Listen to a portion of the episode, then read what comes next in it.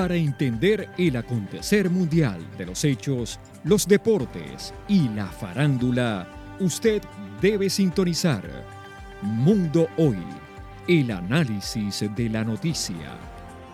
Dirige Alcides Ávila Alfaro y Edgar Fontalvo. Mundo Hoy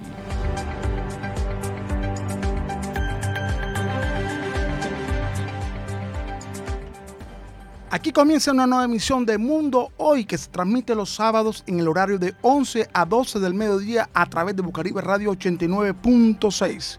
Me acompaña Edgar Fontalvo. Muy buenos días, Alcides, oyentes de Bocaribe, de Mundo Hoy, en todas las partes donde están llegando esta señal. Bienvenidos a este programa muy especial para todos ustedes. También nos pueden escuchar a través de las diferentes plataformas de internet. Radio Garden donde nos pueden sintonizar en cualquier lugar del mundo. Y nos acompaña en los controles Laura Senior, como todos los sábados. Tenemos una temperatura de 30 grados centígrados, mayormente nublado, y tenemos una sensación térmica de 36. Nada que llueve en Barranquilla, por sectores, lloviznas, pero aguacero como tal no. El día jueves estuve en Puerto Colombia, aguacero fuerte, siempre llovió, pero en Barranquilla muy poco ayer llovió en sectores. En, sectores. en el mediodía, desde las 72 con 43 hacia la 46, 47, 48, 49, 50, un fuerte aguacero. Llovió. En horas de la noche llovió otra vez, en el norte de Barranquilla, pero de una manera un poquito más copiosa, muy fuerte. Pero eso es bueno que se refresque la temperatura. Está muy alto. Las temperaturas 40 grados, eh, una temperatura muy sofocante, las personas se sienten ahogadas. Tenemos que andar con un, termito de agua o una botella de agua para refrescarnos. hay que cuidarse mucho. Hay que cuidarse mucho. Y los especialmente adultos mayores. Exacto, especialmente los adultos mayores y aquellos que sufren de la presión arterial. Sí, señor. Tomarse sus pastillas para poder controlar ese enemigo silencioso como es la presión. Bueno, hoy tenemos invitado a Janet del Carmen Lara Sarmiento, una líder de Villa San Pablo, que nos acompaña hoy en Bocaribe Radio. Eh, gracias por la invitación, muy buenos días a todos, a la audiencia. Eh, eh, es un placer. Uf, a la mesa, por favor. Es un placer para mí estar aquí en Bocaribe. Gracias, Edgar, por la invitación. Eh, mi nombre es Janet Lara, líder social de la urbanización de Villas de San Pablo. Janet está realizando, ha realizado un trabajo ya desde hace aproximadamente más de cinco años con los adultos mayores allí en el sector de Villas de San Pablo. Se, llama el comedor comunitario Janet Lara, donde atienden a 134 abuelitos y ellos se reúnen cada 20 días, almuerzo y otras actividades. ¿Cómo surgió esta idea? ¿Por qué nace esta idea? Eh, debido, tú sabes que el tema de pandemia eh, fue un, un, lapso de tiempo en que para mí el tiempo se detuvo.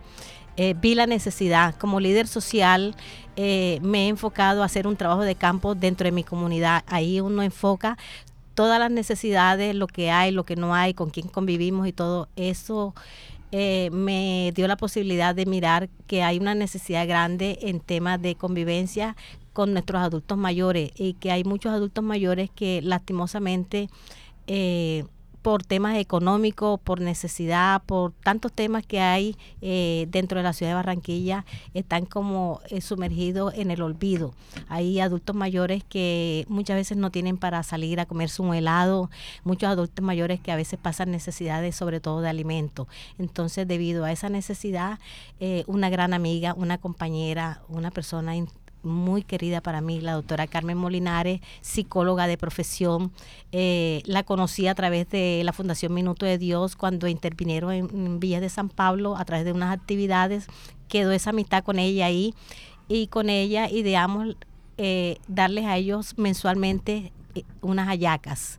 Después vino una donación de pasteles por mes. Eso se las donaban a ella y ella a su vez me las hacía llegar a mí. Yo vivo con mi hija mayor, Nelcy Colpas. Yo 50 yacas no me iba a comer con ella. Entonces la idea era compartirla con los adultos mayores. De ahí surgió después la idea de que venían pasteles. Eh, para un 24 de diciembre en plena pandemia, me mandan 100 pasteles. Yo no, yo no me iba a comer 100 pasteles. Que como muchas personas me decían, Janet, si tú te comes, eh, tú coges ese pastel, lo venden 7 mil, 8 mil pesos, tú haces un fondo. Pero para mí lo- el tema económico tiene como una relevancia, es aparte. Para mí prevalece primero el bien común de las personas que el bien el, el- propio. Entonces, y de darle esos 100 pasteles a 51 familias, los di por familias. Si habían dos personas dentro del núcleo familiar, se los daba a los dos. Si habían tres, se los daba a los tres. Si habían cuatro, se los daba a los cuatro. Se beneficiaron 51 familias en ese entonces. De ahí surgió la idea de ella, Yané, ¿por qué no eh, eh, damos alimentos a los adultos mayores? De ahí fue surgiendo en un tiempo pasteles, hallacas, después dijo, vamos a dar un almuerzo digno, que es lo que estamos haciendo hoy. Desde el 3 de septiembre del año pasado, ya formalmente le di, le di la, la, la, le di la, la, ¿cómo te diré? La inauguración formal como comedor comunitario Janet Lara. Ella quiso que llevara mi nombre porque pensó y, y respeté esa decisión de ella ahí de que llevara mi nombre. Hoy en día, comunidor comunitario Janet Lara inició con 30 adultos mayores. Hoy tengo 134 adultos mayores, donde cada 20 días, a Dios gracias, eh, ha, ido, ha ido aumentando las personas que, eh, familias, amigos, conocidos, me están ayudando en este proceso para que cada 20 días ellos puedan tener un almuerzo digno, Edgar.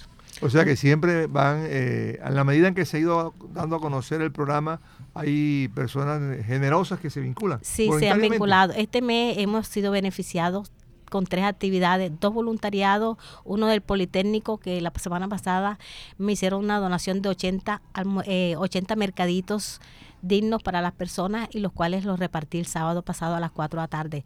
Eh, Edgar, tú sabes que tú me conoces hace años y sabes que siempre me gusta de que cuando una persona me da una donación, exijo que esa persona ella misma entregue esa donación, porque no me gusta eh, que digan, Janet se quedó con tanto, Janet no entregó lo que le dimos, sino que la persona sea la que entregue eso, eso, esas donaciones. Entonces le dije al voluntariado que por favor, lo único que les exigía yo que ellos entregaran esa donación, les pasé un listado, yo los iba llamando y cada uno les iba entregando esos mercaditos a esos adultos mayores. Eh, celebramos el sábado anterior el Día de las Madres con mariachi y todo, porque la idea es esa, Edgar, que ellos se sientan queridos, se sientan que hay personas eh, dentro de la comunidad de Villa San Pablo que están pendientes de ellos. A mi equipo de trabajo le agradezco enormemente, a mi hija Nelcy, mi gran apoyo. Sí, sin lugar a dudas es un gran trabajo social y que comenzó con las uñas y se sigue Fortaleciendo, fortaleciendo cada día. Sí. cada día más porque la gente ve los resultados, ¿no? Oye, Sí. Y además que es un sector de la ciudad que se encuentra con muchas necesidades. Sí, Es un- una, una villa, es Villa San Pablo, Eh, donde se encuentran muchas personas que son desplazadas de la violencia y que se han encontrado en este sector de la ciudad y han formado lo que hoy es este barrio. Sí, eh, Villa de San Pablo es una población variada.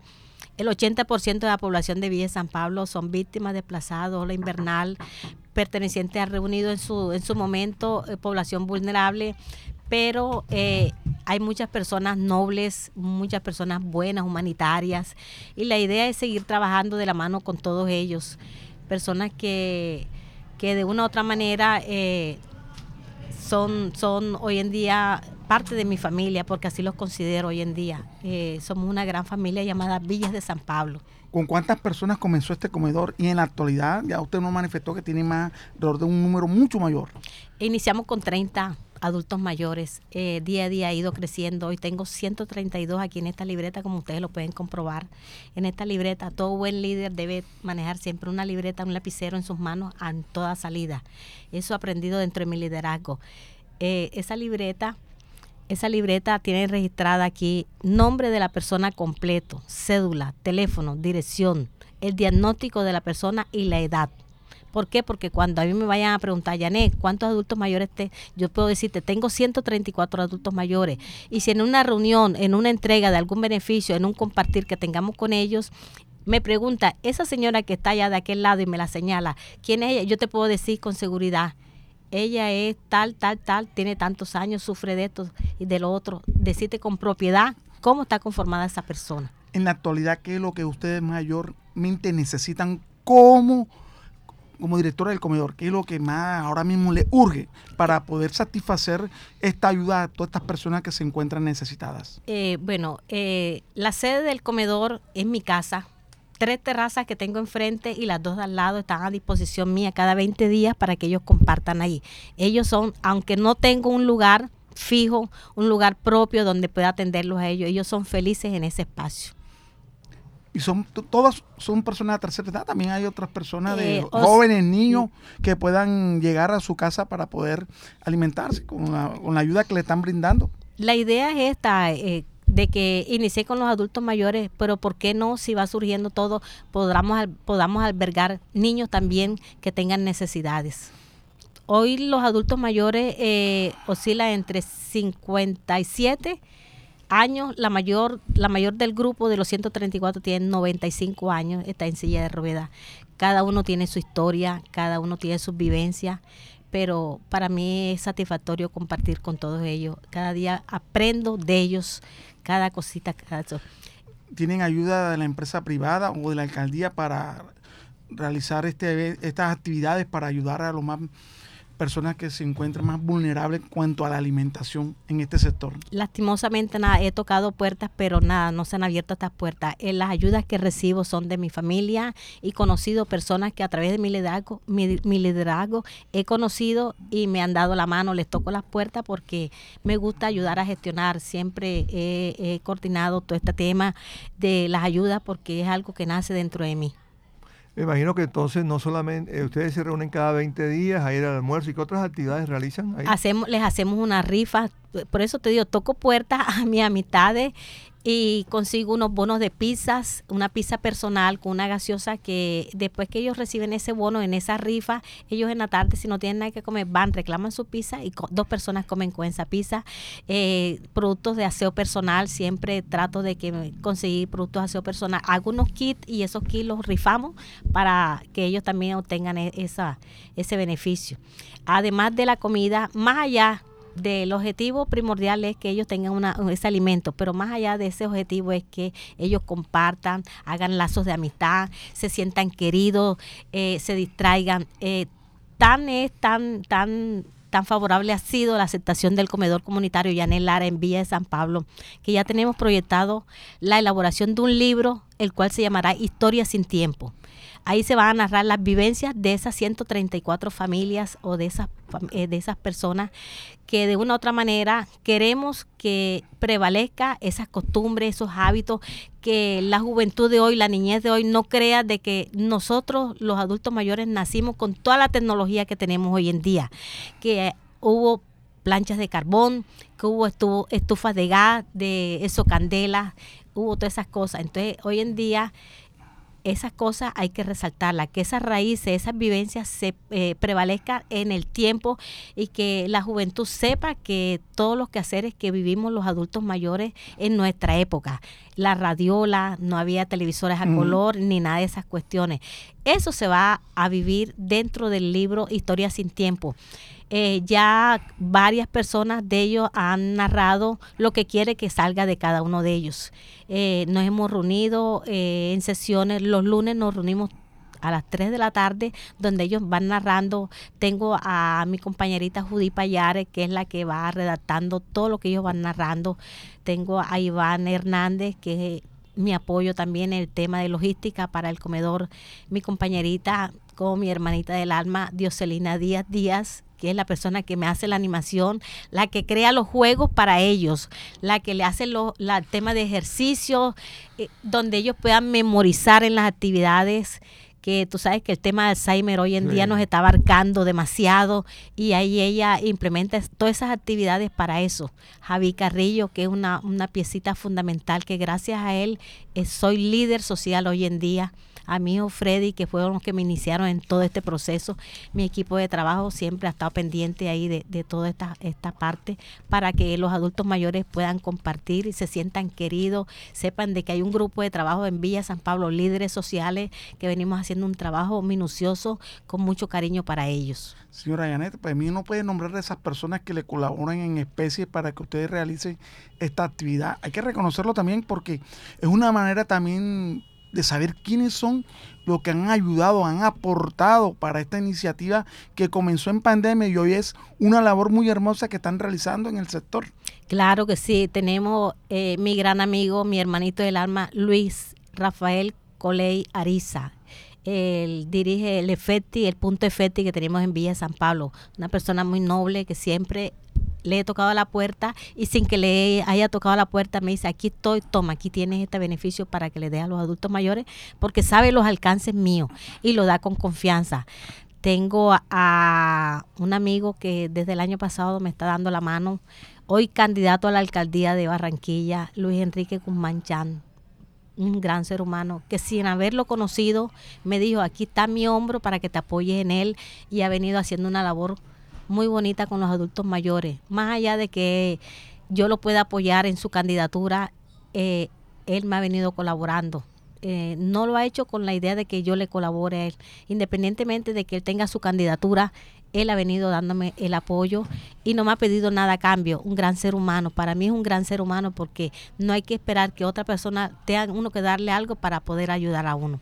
Ya lo que usted decía, a mí me parece que lo más importante allí es que se sientan queridos los abuelos, porque eh, desafortunadamente en esta sociedad, cuando ya el abuelo tiene cierta edad, lo marginan, lo dejan por allá en el último cuarto, entonces eh, este trabajo, sin lugar a dudas, creo que es lo digno de destacar también, que se sientan ellos queridos, que, ustedes los atiendan, en fin. Sí, esa es la idea, Edgar. Eh, más allá de que ellos reciban ese almuerzo, es que ellos se sientan queridos, que sepan de que eh, ellos tienen también cabida dentro de la sociedad, de que ellos se sientan eh, atendidos, eh, invitados. Cuando yo los invito a ellos, imagínate, yo los invito, anteriormente los estaba invitando a las 12 del día para ese almuerzo. Ellos a las 11, 11 y media, 11 y 20 ya estaban llegando. Es una de las poblaciones más, más agradecidas que tenemos dentro de nuestra sociedad, Edgar y la idea es seguir trabajando de la manito con ellos ahí día a día, seguir haciendo ese trabajo tan bonito porque es algo de lo que lo cual me siento muy apasionada para hacer con ellos, trabajar con ellos. Eh, he aprendido mucho de ellos. Mire, cuando, cuando se inicia con algo sencillo y se entrega con amor, ¿cómo va esto ayudando una, una, una, una, otra? O sea, se, se va volviendo como una escalera, un paso más, un paso más arriba, más arriba, que va llevando una cadena una cadena de alegría y de satisfacción. Lo que se convierte como algo sencillo en dar, se convierte en una ayuda tan grande. Porque como dice la señora Janet, llegan alegres, contentos, pasan un momento de alegría, una coinonía entre estas personas de la tercera edad y se sienten ah, contentos, complacidos con la vida, a pesar de sus necesidades. Y eso es lo importante, dar sin recibir nada a cambio. Y lo que eso es lo importante, que nosotros tenemos que dar por no, y no darlo porque voy a recibir algo a cambio, no, porque lo tengo, me, me, me, me, sobra, no me falta.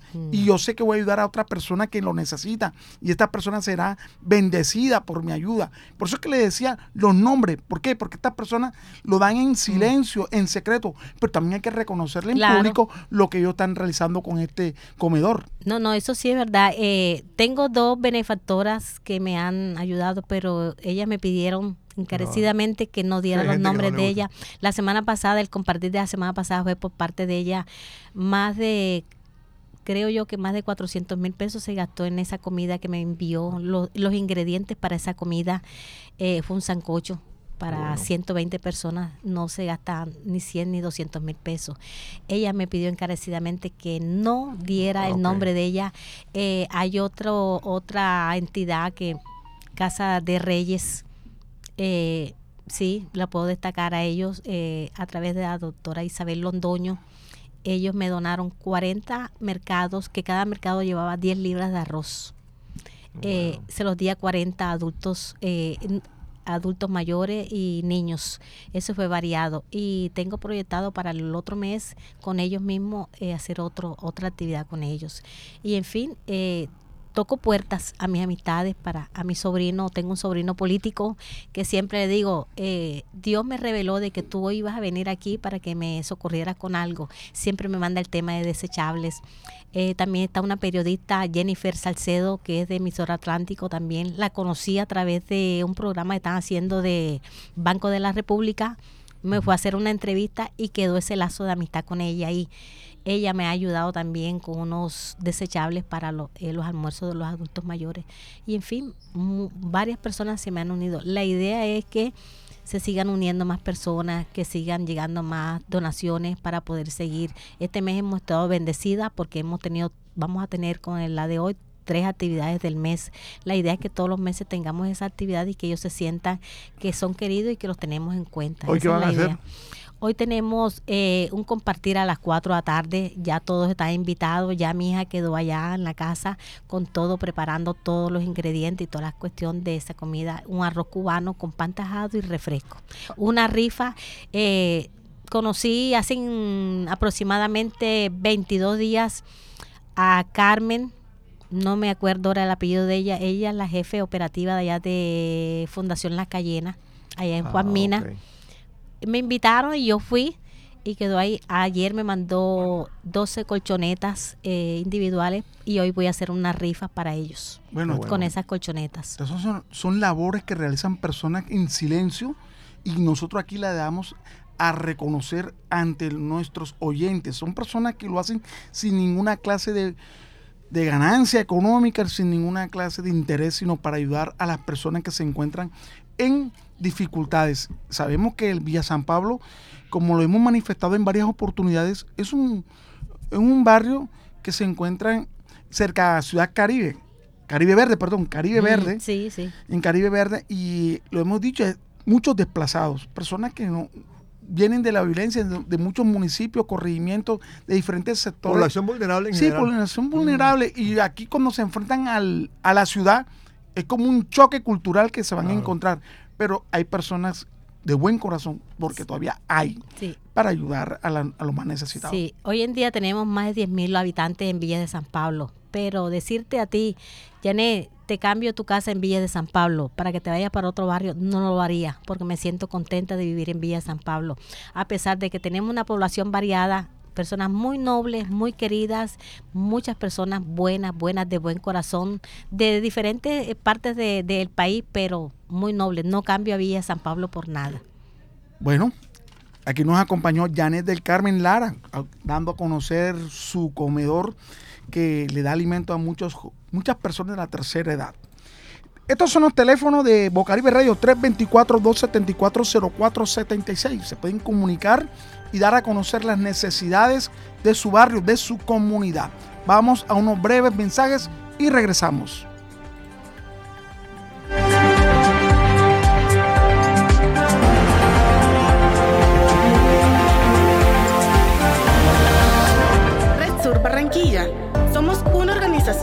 El liderazgo y participación de niños, niñas, adolescentes y jóvenes a través de procesos de formación sociopolíticos, culturales y comunicacionales para que propicien su participación e incidencia en el mejoramiento sostenible de la calidad de vida de sus comunidades. Red Sur Barranquilla. Acompañamos y fortalecemos procesos e iniciativas organizativas, sociales y comunitarias acciones para el desarrollo humano y la exigibilidad de derechos en las comunidades. Promovemos la inclusión y la participación por medio de estrategias lúdicas y pedagógicas en niños, niñas, adolescentes y jóvenes para la promoción de una cultura de paz y la no violencia. Aportamos desde el arte y la cultura la comunicación a la construcción de la memoria colectiva, la reconciliación y la paz. Red Sur Barranquilla En nuestras redes sociales como Red Sur Contáctanos a través de nuestra línea 300-493-3382 y en nuestro correo electrónico redsurbarranquilla.com.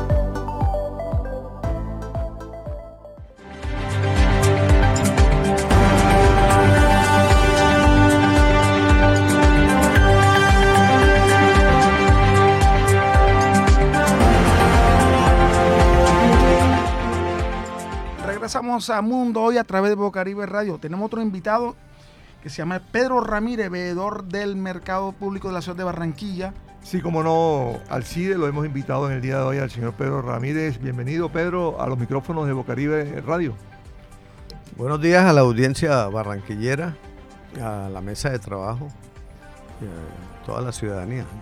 Muchas gracias por esta invitación. Hay una situación muy compleja en el mercado de grano. ¿Qué es lo que ha pasado con el mercado de grano? Que entendemos que ya va a cumplir cuatro años en su proceso de construcción y todavía no termina. ¿Qué es lo que ha pasado con esta obra, Pedro?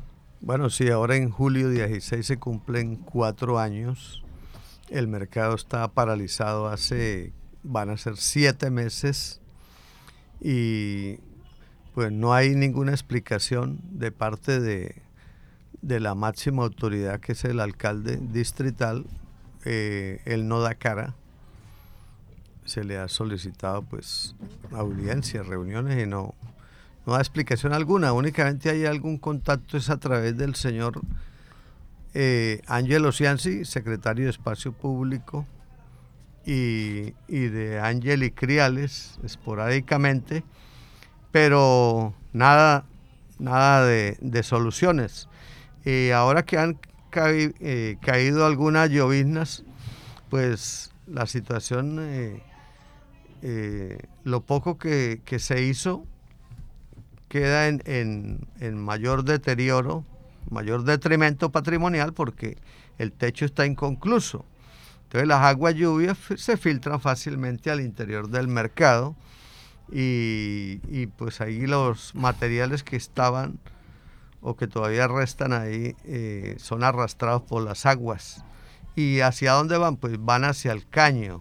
O sea, hay otro daño ambiental, otro daño colateral que no, no es tenido en cuenta por, por quienes nos deben de dar ejemplo. Pero por eso es que cuando llueven, las ventas para ustedes y los vendedores disminuyen, bajan, porque muchas personas se abstienen de ir al mercado porque mucho, muchas aguas negras, mucho barro, y esto perjudican a ustedes. Y la alcaldía y el distrito no hace caso a su llamado y se hacen la oreja sorda. Bueno, aquí lo que uno concluye en estos 15 años de lucha es que para mí hay una sistematicidad en el proceder de, del distrito. Justamente ese, ese tiempo del que hablo, pues casa con las cuatro últimas administraciones. Hay una, hay una forma de conducta donde la intervención no es la apropiada. Eh, nosotros que estamos en el sector somos los que vivimos y sentimos el, el abandono, el desarraigo, el desplazamiento los malos procederes del distrito, porque no hay la ejecución apropiada de, las obras como deberían de ser. Y el nuevo mercado dicen que van a trasladarlo. ¿Cómo va? Creo que usted me habla del Gran Bazar. Sí. El Gran Bazar es un proyecto que estamos investigando porque al parecer tiene vicios de nulidad. Eh, logré establecer de que la valla informativa fue colocada con bastantes meses posteriores al inicio de obra y eso ya configura una, una falta.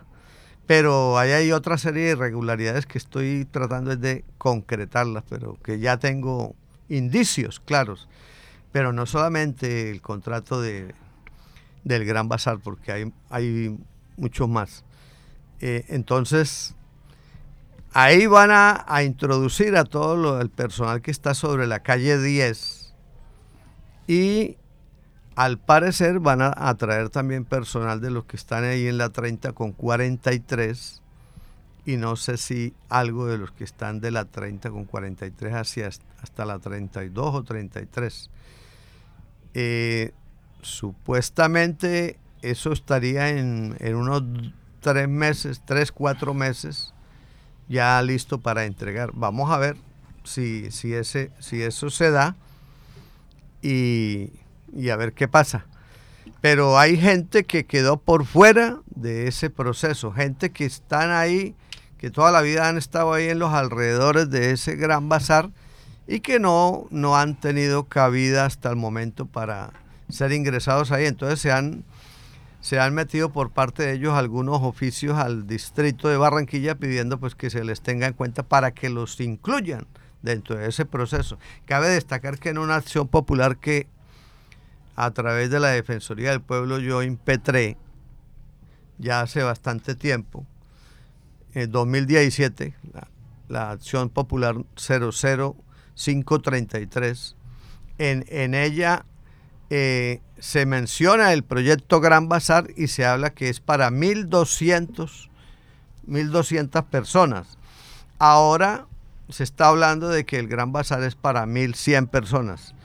Vamos a investigar a ver esos otros 100 para dónde van a coger. ¿A dónde lo van a reubicar? o- Bueno, la pregunta que uno se hace es, si no han terminado el mercado de grano, ay, ¿cómo arrancan el Gran Bazar? Exacto. Es que, es que esas son las cosas curiosas que, en las cuales yo enfatizo cada rato, porque es que hace unos siete meses empezaron el mercado de Redney en la, trein- en la trein- 40 con 43 Sí, 40, con 43. y le han dado toda la prioridad del caso. Eh, eso va a todo timbal. Ayer casualmente estuve allá visitando esa, ese mercado de Redney. ¿Eso Y- está dónde, Pedro? ¿En qué, en qué dirección? Carrera 43 entre calles 39 y 40. 39, 40. Eh, entonces le dieron a todo pulmón, ahí van a toda mecha y, y eso no demoran en terminarlo. Y el Gran Bazar también va a buen, a buen ritmo. Entonces, ¿qué hay para mí? ¿Qué hay ahí? Conociendo la estratagema que, de la sistematicidad de la que mencioné hace un rato. Ahí hay unos grandes caudales electorales. Eso es todo lo que va a jugar en esta época. La prioridad para ellos es darle duro a esto y, y captar un caudal electoral, porque es que yo no sé, hoy, hoy en día que en Barranquilla, con estos problemas de inseguridad, se habla tanto de la extorsión. O sea, ustedes en estos momentos se encuentran sin ninguna claridad dónde van a ser reubicados. ¿Quiénes? Lo, lo, lo, lo que están en este momento, lo que van a hacer para el mercado de grano. No, los del mercado de granos fueron desplazados hace cuatro años. Son gente mayoritariamente de la tercera edad y madres cabeza de hogar. Sí, pero lo que... Entonces, esa gente está en la física calle, otros están en sus hogares abandonados, eh, otros están por ahí en los alrededores del mercado de granos malviviendo, mirando a ver qué hacen para Eso- ganarse eso- eso. Paradójicamente, Alcide, a esta gente, así como a- para hablar de calzón quitado, los quebró el mismo Estado. Exacto, eso- esa es la pregunta. Ah. ¿Qué van a hacer con ellos? ¿Qué piensan ellos? Porque en ese momento no se encuentran claro en cuál es su futuro. Porque ellos no tienen nada claro, ni lo van a ubicar en ninguna otra parte, ni no tienen claro para dónde lo van a ubicar, sino que se encuentran totalmente en el aire. Sí, sí, sí, totalmente a la deriva. Entonces, ¿qué pasa? Se le han metido unos documentos al distrito y a Edubar. Y ya empezaron a pasarse la pelotica. Edubar no contesta, entonces le da traslado a la alcaldía. La alcaldía eh, medio contestó ahora hace unos ocho días una parte y dice el resto lo tiene que contestar Edubar y Edubar sigue ahí callado y la, eh, la gerente Ángel Criales no, no resuella, no dice nada, no soluciona.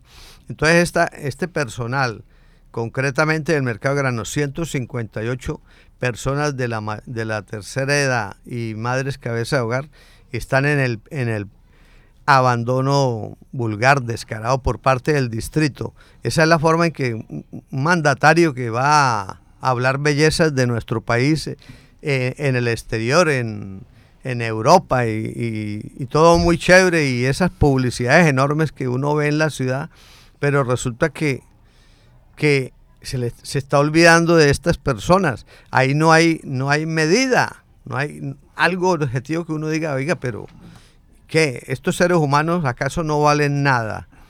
Entonces, ve- vemos que han priorizado el Renni, Gran Bazar y Mallorquín, porque no nos olvidemos de Mallorquín. Correcto. ¿Y el contratista de esta obra dice algo? ¿Ustedes han hecho como veeduría algún requerimiento eh, al contratista o también a ustedes han adelantado alguna acción popular para eh, pues buscar la forma de que se reinicien la- los trabajos?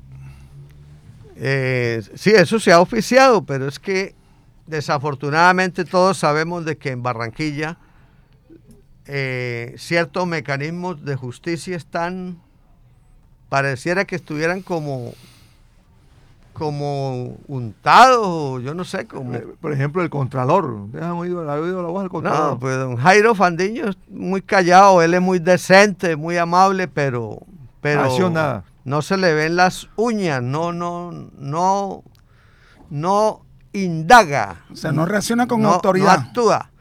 Y, ajá, a- e- esa es la consecuencia de todo esto, que, que hace falta realmente esa, esa intervención, pero no solamente el contralor, porque es que hay un ente coadministrador, que ahora yo lo denomino el Club Social Consejo de Barranquilla, donde tenemos a 21 personas ahí Claro. y ya se, están, se nos están poniendo todos gordos, pipones y, y- y ganando buena platica, pero no se acuerdan de la, de la gente. No oiga. hacen el control político. No hacen control político. Ese es su trabajo. Claro, es que nosotros no los tenemos ahí para que hagan cosas y estar dándoles gracias. Es que sale, en estos días sale bastante un cierto concejal dándole gracias a ciertas personas en algunos barrios por el respaldo y por las actividades. Eh, eh, Pero que, es que ellos están es para eso, para gestionar, no para que les estén dando gracias por, por lo poco que hacen, porque es muy poco. Ahora, cuando esos concejales, algunos han ido allá al mercado de Barranquillita, van a visitar únicamente es a sus aliados políticos. Por ejemplo, la Plaza del Plátano. Sí, o sea, no, no, no están pendientes de verdaderamente de lo que se requiere en la ciudad. Oiga, ¿y qué ha pasado con el resto del mercado? Yo ayer estuve, a mí sí no me echan cuenta porque yo sí voy allá, entonces yo no tengo ningún inconveniente. Yo ayer fui al mercado y ya, qué porquería, qué cosa tan horrible, le da a uno ganas de llorar, agua por todos lados, eso es un desorden. eh, eh, prácticamente intransitable y eso también lógicamente aleja a la gente que vaya al mercado. Eh, ¿Por qué tanto barro? ¿Por qué tantas eh, eh, condiciones eh, que no son las mejores desde el punto de vista sanitario, Pedro? Bueno, hace cuatro años justamente estuvo por allá el actual alcalde acompañado de Rafael Lafón y nos prometieron que iban a pavimentar, por ejemplo, la calle 9 toda, pero pavimentaron fue una parte de donde están eh, los comerciantes estrato 6, los comerciantes pupi. Y del lado de acá donde está comercio ya de, más, de menos nivel, de menos peso, eso lo dejaron así. Entonces el estado de las vías es deplorable. Entonces en esos, es- en esos sectores donde no hay intervención, se arman unas, unas charcas eh, que parecen unas piscinas olímpicas. Y, y- y- y la gente tiene que someterse a trabajar de esa forma y pues eso también incide en el, en el mayor o en el menor eh, circulación de compradores, de vendedores, de todo, de todo movimiento. Porque ahora, ahora que está lloviendo, el que vaya a hacer compra tiene que llevar unas botas pantaneras. Sí, eso que apenas está comenzando la Sí, llovina. apenas pero en esto- invierno. Todavía, pero yo veo mucho barro, veo... Aguas negras ca- ca- estancadas. Aguas negras, este, eh, zonas que están totalmente abandonadas. O sea, ahí falta una, una verdadera intervención del Estado. Yo, digo, yo te digo una cosa, creo yo, acá, conociendo lo que conozco del mercado, que por ahí es que tiene que comenzar la recuperación del mercado. O sea, para ir atrayendo más a, a los comerciantes con el fin de, de que la gente vaya al mercado, ¿no crees? Es que el mercado público de Barranquilla es como un gran panal de miel, de jalea real. Y ese, ese gran panal produce muchísima riqueza, de la cual se quiere apoderar cierta clase comercial que es la que domina Barranquilla. Entonces, por eso a ellos no les conviene que acá esa fuerza comercial eh, esté bien acomodada, porque entonces ellos no van a poder en su, en su cometido, que lo han ido llevando muy bien, en, acabar con, con el mercado, porque ese mercado hace unos 15 años movilizaba diariamente entre 40 y 50 mil personas entre empleos directos e indirectos. Hoy en día la situación está tan crítica que apurados se mueven 20 mil personas entre empleos directos e indirectos. Y eso muestra la gravedad de la situación. Entonces yo invito también al comerciante de Barranquillita en general, a los del, a los del sector de los abarrotes y al, al sector de verduras y demás, electrodomésticos a que esta es una, una, problemática supremamente delicada, a que aprendan a que aprendamos todos a, a, luchar por el territorio, que nos empoderemos, de que seamos realmente unos ciudadanos, porque estamos actuando sencillamente como unos habitantes.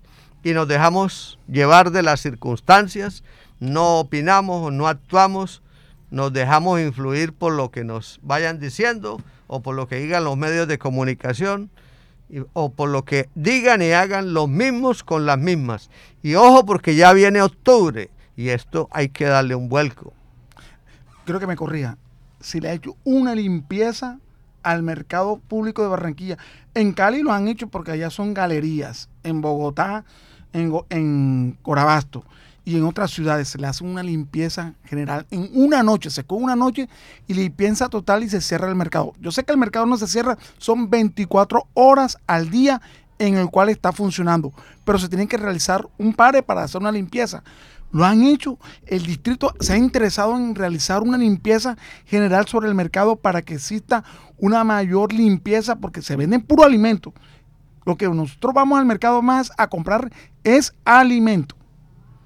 No, no, no, eso no se hace desde hace muchos años. Eso se hacía eh, por allá hace unos 30, 40 años, que habían hasta máquinas barredoras y iban los vehículos de bomberos y hacían lavados. Pero eso ya no se ve. De pronto a veces, a veces, cada año vemos por ahí el carro de bomberos lavando la iglesia de San Nicolás. Pero que lleguen hasta allá, que desciendan a la otra Barranquilla, eso no lo hemos vuelto a ver. De pronto sí que hagan una fumigada y eso, cositas así pequeñas. Eso lo hacen cuando ya se, se, ven muy presionados, pero el resto no lo hacen. Oye, y el resto de los mercados ya construidos, la Magola, la, el Playón, esos mercados, ¿cómo están funcionando? ¿Sí están funcionando bien o, o tienen también muchos problemas de, por parte del Estado para que atiendan los requerimientos de los adjudicatarios? Bueno, Barranquilla tiene 11 plazas de mercado público. 11. 11. Esas 11 plazas de mercado público están, re, eh, están respaldadas por una legislación de carácter, de, de carácter nacional, sí. Hay una sentencia del año 95, no recuerdo el número en este momento, que respalda todo esto, pero que el distrito de Barranquilla se las pasa, ahí las dejo. Y así mismo, entonces, las, los mercados tienen una connotación especial. Quienes estamos en los mercados públicos tenemos dere unos derechos que han venido siendo vulnerado, vulnerados por años. Entonces, de esas 11 plazas, ahí hay problemas graves que, que en este caso Eduard, que es la rectora máxima de las plazas de mercado, uh -huh. no lo cumple. Ahí, ahí está el, el decreto 0140 del 2002, que es el reglamento de los mercados públicos, que hace años vengo solicitando que sea modificado en conjunto, no por, por parte de ellos solamente, sino que hayamos un comité de personas que, que opinemos, porque es un reglamento anacrónico diseñado de tal manera que todo es a favor del, del Estado y no del, del adjudicatario. Sin embargo, allí se menciona la prohibición de las cantinas y de la prostitución y todo ese tipo de cosas. Y vemos que los mercados, las plazas de mercado público, por culpa de la alcaldía, porque eso es culpa de la alcaldía, por culpa de Edubar, se han vuelto zonas de tolerancia. Entonces vemos eh, esas plazas de mercado a veces con ciertas puertas ciertos negocios trabajando hasta altas horas de la noche y aquí no pasa nada. A Ángel y Criales muchas veces yo se lo he dicho, tiene que poner servicio de supervisión nocturna para que controlen, pero es que como la idea es como socavar, entonces no, no hacen nada. Eh, asimismo, usted va a Miami 2 y también encuentra eh, tomaderos. En el mismo Miami 1, Ujú. por la calle 9, ahí encuentra también tomaderos. Todo en- y Eh, todo el andén. No, y, pero, Y pero la interior. cantina está adentro. Y en el interior también. En, en- en el playón. Mire, ayer, Sí. ayer tocamos eh, casi todos los ciertos días, viernes, sábado, domingo, toca ya estar llamando al cuadrante para que se haga presente en el playón. El, el playón es, es- es lo peor. Eso está invadido, hay, creo que hay como 32 cantinas. Entonces yo le digo a la policía, oiga, pero si existe el decreto 0140 del 2002, ustedes exijan que el mercado, para no molestarlos a ustedes, que, que vengan aquí cada rato, pues díganles, oiga, pero aquí está el decreto tal, aquí dice que está prohibido la- las cantinas en los mercados porque eso no es mercado. Cantina es cantina y mercado es mercado. Y, y- y esas cantinas traen aparejada la prostitución, pero trae aparejado otras cositas más que ya ustedes se imaginan. Y entonces vienen las riñas, vienen las peleas, los machetazos ¿Y los muertos? y, y los muertos, pero entonces en el periódico no, no sale que fue en el mercado, sino que a, mí, a mí me consta en porque en, en Miami, en el andén, hay como dos, dos, dos casetas, dos kioscos donde venden de todo. Cerveza, gaseosa, refrescos y toda clase de empanada. Pero más prevalece la tomadera de alcohol. La tomadera de alcohol. Venden más alcohol que todas estas cosas como es la gaseosa. Y siempre está congestionado y no puede uno pasar por el andén, sino tiene que bajarse uno a la calle para poder caminar, porque eso está congestionado y lleno de puras personas tomando alcohol. Eso, eso, eso es también falta de autoridad y donde está el, sec- el secretario de gobierno para que venga a tomar autoridad para ayudar a que a descongestionar todas estas anomalías que están ocurriendo en el sector del mercado público de Barranquilla. Pero es que aquí en Barranquilla no hay secretaria de gobierno. Eh, Jennifer Villarreal, de vaina la conozco por foto, pero esa señora nunca ha actuado. No sabemos, no, no, no, ella no, no se va a untar las uñas por allá. No se los- siente la autoridad. los no, no, es- son personas que han estado pelechando eh, ahí en un cargo sin hacer absolutamente nada. Y lo de las vías públicas también. Ahí hay un secretario de Espacio Público y Control Urbano. Ajá, ¿y qué? Anda para allá y para acá y habla muy bonito y todo eso, pero nada, no, no actúa. Y ese cargo de secretario de gobierno es muy importante, porque es que tiene que ver con todos estos temas de, de- de prácticamente de convivencia. Darle de- orden. Claro, estar dando la cara, estar al frente, hablando con la comunidad. Ese es, un- es que ellos, yo a veces eh, eh, no entiendo cómo los funcionarios que llegan a determinado cargo no entienden que ellos son funcionarios públicos. Y son pagados y por se- nosotros. Claro, y se deben al- a la gente. Tienen que atender los requerimientos ciudadanos como lo que usted está planteando, ¿no? No, es que, es que nosotros hemos ido a la cabeza. Yo le he solicitado en cantidad de ocasiones al alcalde que dé la cara, pero el alcalde es cobarde. Él no, él no contesta, él no da la cara, él se esconde y pone a su secretario de Espacio Público a que hable y este también ya se esconde. Ya, ya ni siquiera da chance de hablar conmigo, ya no habla, ni, él- ni siquiera el segundo de él, Evilio Pavón.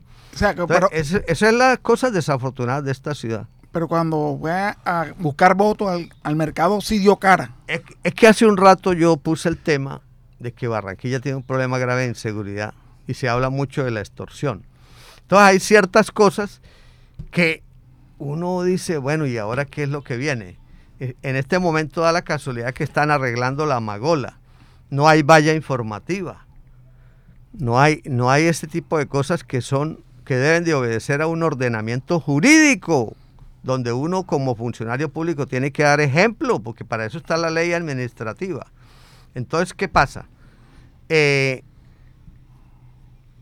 ¿qué, qué dice la misma gente cuando uno va y les pregunta? Dice, no, pues ahora ya viene octubre y, y- y ya nos están como insinuando, ¿no? ¿Por quién, Ya votar? sabemos qué es lo que le insinúan a la gente. ¿Por quién votar? por quién votar. Sí, esa, esa, esa no es la forma. Y la gente tiene que despertar. Hay que dejar de ser aborregado. Hay que leer, hay que investigar y no, no, no tragar entero. Señor, Porque es que esto no es cuestión de que, que, que ahora fue que se le ocurrió a ellos decir vamos a arreglar esto. No. En el año 2014 yo impetré otra acción popular a través de la Defensoría del, del Pueblo y se ganó, que cubrió eh, mercado EPM, Magola y Playón. Y fíjese a la altura a que apenas están ejecutando la Magola, pero violando la ley. Ahora queda pendiente el Playón, quién sabe para qué año. Y la otra es la 533 que cubre el resto de mercados. Me excluyeron, el juez me excluyó a Miami 1 y a Plaza Ujueta y Fede Café. ¿Tiene conocimiento cuántos vendedores se encuentran ubicados en el mercado público de Barranquilla? Bueno, las plazas de mercado público, de las plazas, las plazas de mercado público contienen eh, 3.947 vendedores. 3.947 vendedores. Que yo creo que ese dato está un poquito desactualizado porque hay gente que va tirando la toalla por todas estas circunstancias tan hermosas, será, eh, que, le- que les acabo de comentar. Y el mercado abierto, que es el resto, eh, pues ahí, ahí, ahí sí no le puedo dar un dato preciso. Pero lo que sí le puedo decir es que el mercado público mueve cualquier cantidad de miles de millones anuales. Es una zona que le aporta una gran riqueza al erario público que no se ve retribuida a lo largo de todo lo que acabamos de hablar. Claro que Y sí. no se invierte en el mercado para una buena... Se le saca, pero no se le invierte. se le saca de- provecho, provecho, provecho, pero no se le invierte en cuanto para la li- limpieza, para ejecutar obras de mejoramiento dentro del mercado. O sea que un abandono total, una desidia por el gobierno total. Yo no sé, no sé por qué el pueblo no despierta. Hay muchas obras que se encuentran paralizadas porque están esperando los votos de octubre nosotros como pueblo también sancionemos a esos políticos. No votemos, votemos por nuevas caras, probemos con nuevas caras. Si ya conocemos los que están ahora y no han hecho nada bueno, no, ya se les acabó su oportunidad, busquemos otras caras, otras, otras, otras personas políticas que quieran trabajar por la ciudad de Barranquilla y esta ciudad mucho, mucho mejor y mejore más de lo que está hoy en la ciudad. El ciudadano tiene la, tiene, tiene la oportunidad de hacerlo, ¿no es así, Pedro? Él es el que vota, cada ciudadano es el que vota y debe votar a conciencia y pensando en el beneficio del bien común de, de- de la gente. De la ¿no? ciudad. Así es, y, y también de investigar, porque investigando establecimos de que el contrato de Redni está también viciado en nulidad, señor alcalde. Ese, ese contrato está viciado en nulidad. Como tiene vicios también el Gran Bazar. Bueno, estamos llegando al final de Mundo Hoy a través de Boca River Radio. Gracias al señor Pedro Ramírez, veedor del Mercado Público de Barranquilla. Nos pueden, co- se pueden comunicar con Boca River a los teléfonos 324-274-0476. Bueno, muchas gracias a los oyentes que han estado con nosotros durante esta hora y pues eh, estaremos muy atentos a lo que se presente esta semana y traeremos siempre temas de interés como en el día de hoy el mercado y además esta labor social que se hace por parte de, la señora Yanel Lara aquí en el barrio de Villas de San Pablo. Bueno, llegamos al final de Mundo Hoy. Los esperamos el próximo sábado en el horario de 11 a 12 del mediodía a través de Bocaribe Radio 89.6. Me acompañó Laura Senior en los controles, Edgar Fontambo y Así Ávila. Los esperamos.